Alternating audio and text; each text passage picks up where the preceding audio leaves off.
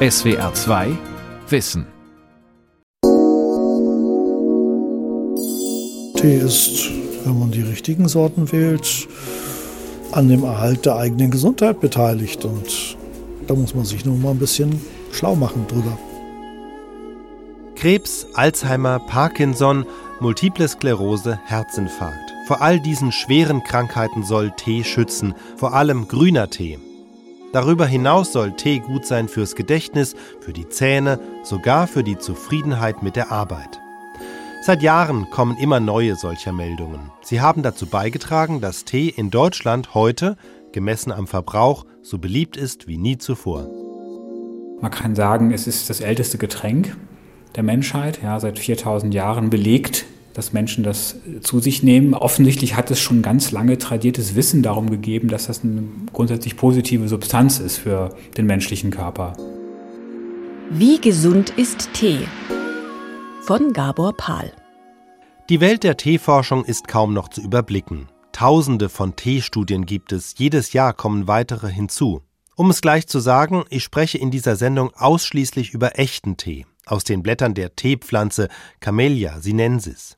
Nicht über Räubos, Ingwer oder Kräutertees, denn allein über die Wirkung von echtem Tee, ob schwarz, grün oder weiß, gibt es genug zu sagen. Ich darf Sie herzlich willkommen heißen. Sie dürfen gerne Auch Ernst Jansen weiß darüber viel zu berichten. In seinem großen Laden in Westerland auf Sylt gibt der Teehändler jeden Montagabend ein Teeseminar mit Verkostung. Nach Schlürfplan. Obwohl die Urlaubssaison an diesem nasskalten Herbsttag schon lange vorbei ist, ist es wie fast immer ausgebucht. Ich glaube, das ist jetzt das 3300. Teeseminar so in etwa. Ich mache das seit 40 Jahren. Ich habe mal Ernährungsphysiologie und auch ein bisschen Pharmazie erlernt. Und Jansen kennt sich aus, hat einen Tee-Almanach geschrieben, hat seine Seminare auch schon auf Kreuzfahrtschiffen gehalten. Die Besucher, die zwischen den unzähligen großen und kleinen Teebehältern in seinem Laden nahe der Westerländer Strandpromenade Platz genommen haben, lernen, dass grüner Tee im Gegensatz zum schwarzen noch alle Vitamine enthält. Vitamin B, C, Provitamin A. Und Janssen scheut sich auch nicht, diejenigen vor den Kopf zu stoßen, die ihren Tee immer noch mit Milch trinken. Wir wissen ja dass man mit Milch die gesamte gesundheitliche Wirkung des Tees entfernt. Dieses Grundgesetz der Teeforschung ist tatsächlich in vielen Studien belegt. Tee hat zum Beispiel eine positive Wirkung auf Blutgefäße, aber nur, wenn keine Milch drin ist. Teetrinker sind im Durchschnitt zufriedener mit der Qualität ihrer Arbeit. Das ergab tatsächlich 2018 eine australische Untersuchung. Aber auch das galt ebenfalls nur für die, die ihn ohne Milch trinken.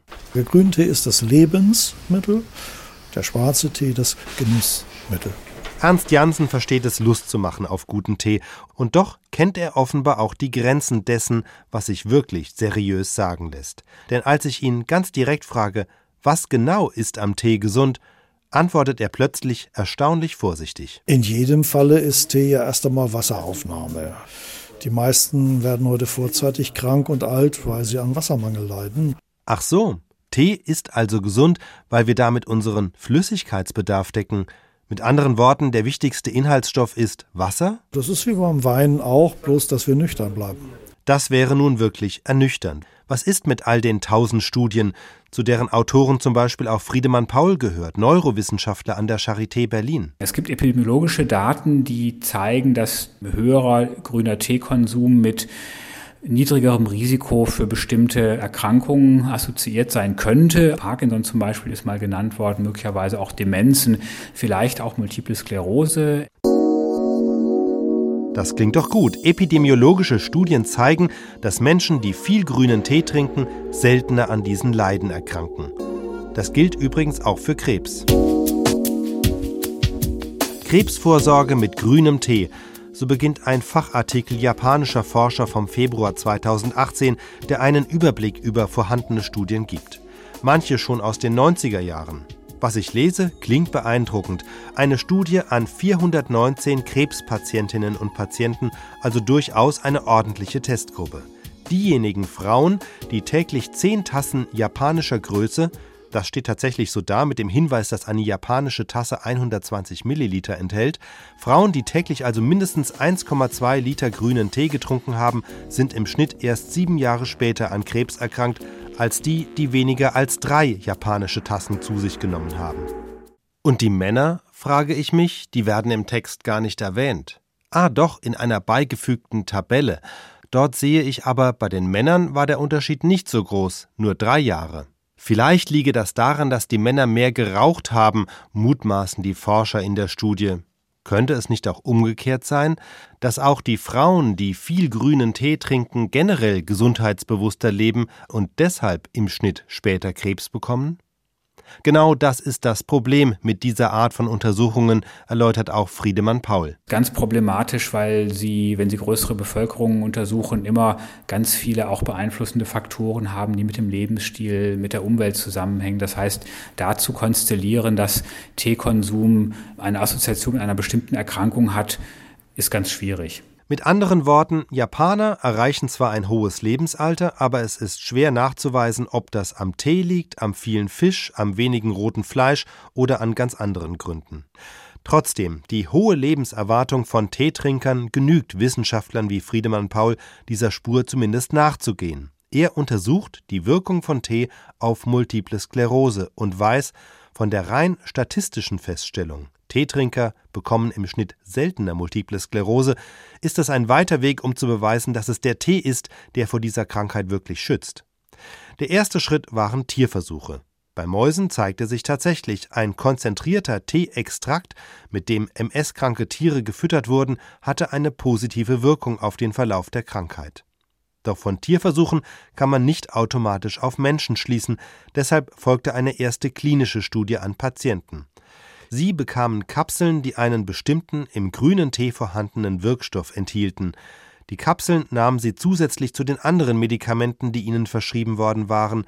Die Frage war, führt das Grünteekonzentrat nochmal zu einem zusätzlichen Behandlungserfolg? Wir haben dann etwa 120 Teilnehmer rekrutiert. Die Rekrutierung ist auch recht gut gelungen, weil damals auch viel Hype um den grünen Tee war. Und dann haben wir die Leute 18 Monate damit behandelt. Und was war das Ergebnis? Ähm, die Studie ist negativ gewesen. Negativ heißt, es konnte keine Wirkung nachgewiesen werden. Jetzt kann man natürlich lange spekulieren, warum das so ist. Das heißt nicht zwingend, das ist auch wichtig, das zu betonen, dass die Substanz keine Wirkung hat. Das kann viele andere Gründe haben. Es kann sein, dass die Fallzahl deutlich zu klein war, um einen Effekt zu zeigen. Es kann sein, dass die Beobachtungszeit oder Behandlungsdauer mit 18 Monaten zu kurz war, um einen Effekt zu zeigen und verschiedene andere Gründe. Das mag unbefriedigend klingen, aber so funktioniert die medizinische Forschung. Medien vermitteln aber solche Unsicherheiten oft nicht. Sie mögen klare Aussagen. Grüner Tee hilft bei MS, grüner Tee schützt vor Alzheimer, auch wenn das eben so nicht belegt ist. Grüner Tee ist gut fürs Gedächtnis, auch diese Studie gibt es. Forscher der Universität Basel haben sie 2014 veröffentlicht. Sie hätten die Wirkung von grünem Tee sowohl direkt im Gehirn beobachtet als auch in Gedächtnistests belegt. Endlich mal ein klares Ergebnis, denke ich beim Lesen der Pressemitteilung. Voller Vorfreude brühe ich mir also einen Tee, lehne mich zurück und schaue mir die Studie im Original an. Ach, die Versuchspersonen haben gar keinen Tee getrunken, sondern nur ein Molkegetränk mit Teeextrakt. Wie stillos, denke ich und blicke verträumt auf meine dampfende Tasse. Ich bin gespannt, wie groß war denn der Effekt? An wie viel hundert Testpersonen wurde er gemessen? Ach, nur an einem Dutzend, in Zahlen zwölf. Da muss ich doch kurz lachen und verschütte dabei fast die halbe Tasse über die Studie. Zwölf Versuchspersonen, das bedeutet auch, die Hälfte von ihnen war eine Kontrollgruppe, die nur ein Placebo bekommen hat. Wenn diese zwölf Versuchspersonen reichen sollten, um statistisch eine Gedächtniswirkung von grünem Tee zu belegen, dann muss diese Wirkung ja frappierend sein. Nun ja, also es war so. Jeder der, übrigens nur männlichen Versuchspersonen, bekam viermal im Abstand von jeweils einer Woche dieses Molkegetränk. Mal enthielt es Extrakt von grünem Tee, mal nicht. Dann wurde mit ihnen ein Gedächtnistest durchgeführt und am Ende zeigte sich, der durchschnittliche Unterschied zwischen der Leistung mit Tee und ohne Tee betrug sage und schreibe 14 Prozent, ein Siebtel also. Ein Siebtel Unterschied bei nur zwei Gruppen a sechs Personen. Als Teetrinker würde ich sagen, das ist ein bisschen dünn. Doch die Wissenschaftler in Basel sahen das anders. Die Forschungsresultate hätten großes Potenzial, die Behandlung von psychischen Störungen wie Demenz zu verbessern. Vielleicht erklärt sich der Optimismus der Forscher durch einen Hinweis ganz am Ende der Studie. Demnach wurden die Experimente freundlich unterstützt von der Firma Rivella, dem bekannten Schweizer Hersteller von Erfrischungsgetränken auf Molke-Basis.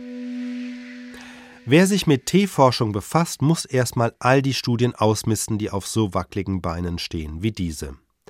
Es gibt aber eine Gemeinsamkeit zwischen den meisten Studien, und das ist der Wirkstoff, der getestet wird. Für das angeblich bessere Gedächtnis ebenso wie für die positive Wirkung gegen multiple Sklerose, Alzheimer, Parkinson und Herz-Kreislauf-Erkrankungen wird fast immer dieselbe Substanz im Tee verantwortlich gemacht: Epigallocatechingalat. Das Epigallocatechingalat gehört zu den Katechinen und damit zu den Flavonoiden. Epigallocatechingalat ist tatsächlich vor allem im grünen Tee enthalten, dort macht es ein Drittel des Trockengewichts aus. Schwarzer Tee ist fermentiert und beim Fermentieren geht das schöne Epigallocatechingalat größtenteils verloren.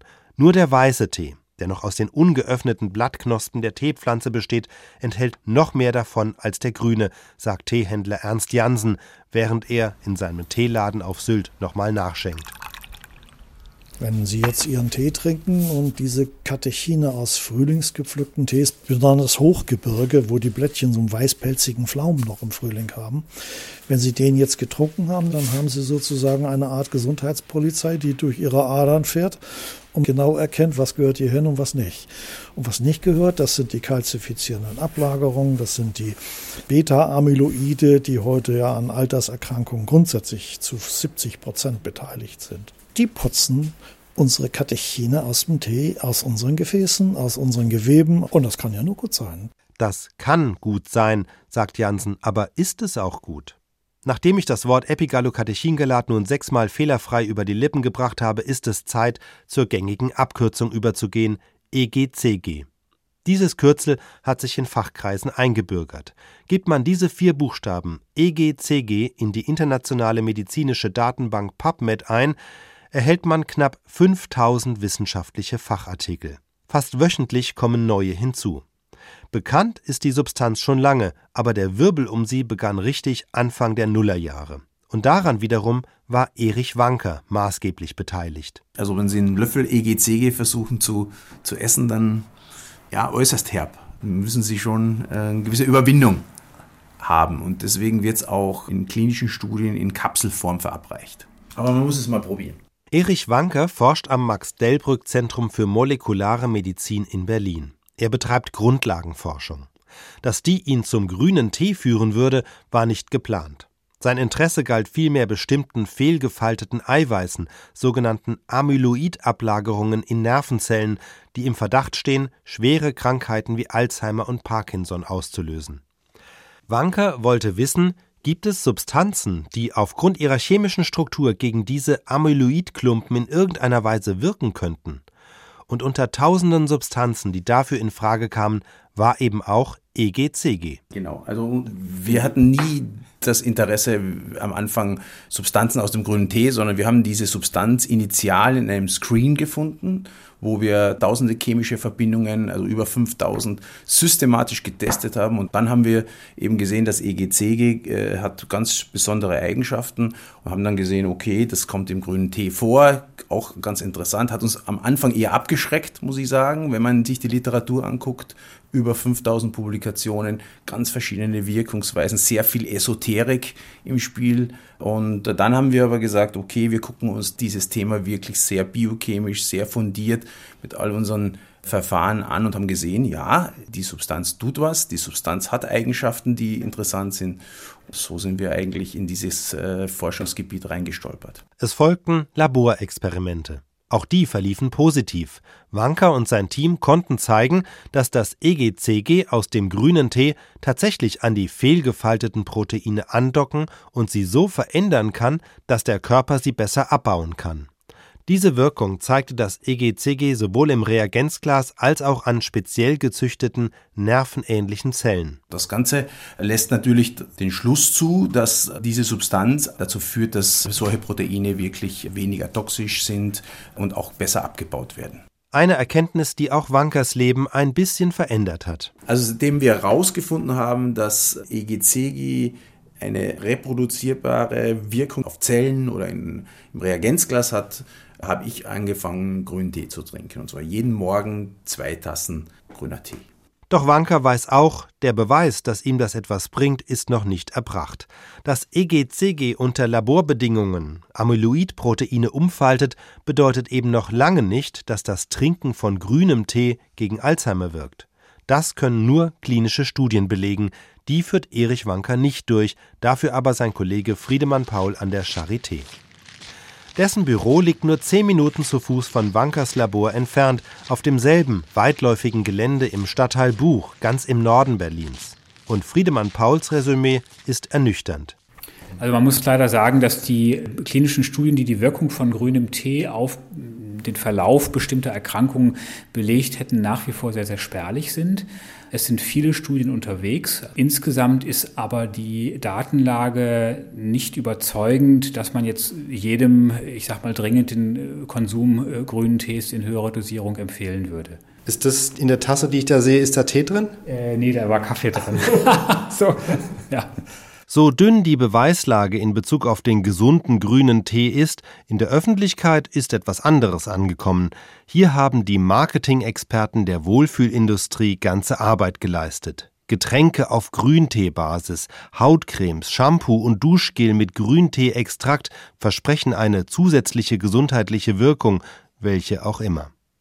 Dass grüner Tee auch noch grün ist, mag sein positives Image verstärken. Grün wie die Natur, die Umwelt, die Biobewegung. Grün auch wie Matcha, der edle pulverisierte grüne Tee, kommt traditionell in der japanischen Teezeremonie zum Einsatz und weniger traditionell in Keksen und Kuchen für gesundheitsbewusste Europäer. Mal ist Matcha dem Teig beigemischt, mal der Glasur. Doch die einzige positive Wirkung, die das mit Matcha grün gefärbte Gebäck hat, dürfte die psychologische sein, die Illusion, ich esse hier keine mit Fett und Zucker angereicherten Kohlehydrate, sondern ein grünes Superfood. Ich versuche mich normal gesund zu erhalten, aber der grüne Tee schmeckt mir nicht, deswegen trinke ich ihn auch nicht. Ute Hegenbart, Professorin und Fachärztin für Innere Medizin am Heidelberger Universitätsklinikum. Wir haben sogar Patienten dann kennengelernt, die aufgrund der Lektüre über grünen Tee auf die Chemotherapie verzichten wollten und die Patienten haben sich selber dadurch sehr geschadet. Ute Hegenbart hat ein Forschungsprojekt geerbt, das legendär ist in der Grünteeforschung. Es ist der Fall von Professor Huhnstein. Ernst Huhnstein war ärztlicher Direktor des Heidelberger Uniklinikums. 2004 wurde bei ihm eine Leichtkettenamyloidose diagnostiziert, eine seltene leukämieähnliche Krankheit, in deren Folge sich wiederum Amyloide anreichern, in dem Fall nicht in Nervenzellen, sondern zwischen Muskelfasern, etwa denen des Herzens. Das Herz wird in der Folge schwach, der Patient schlapp, die Herzwand durch die Ablagerungen immer dicker.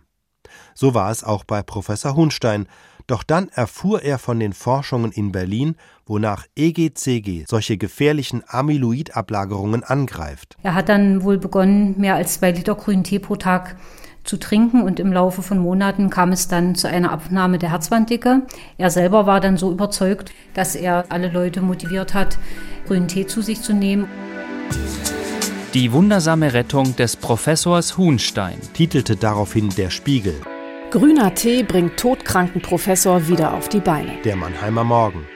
Ja, er war 150 Prozent davon überzeugt, auch ohne wissenschaftliche Grundlage, dass das hilft und er wollte unbedingt, dass das am besten alle Patienten machen.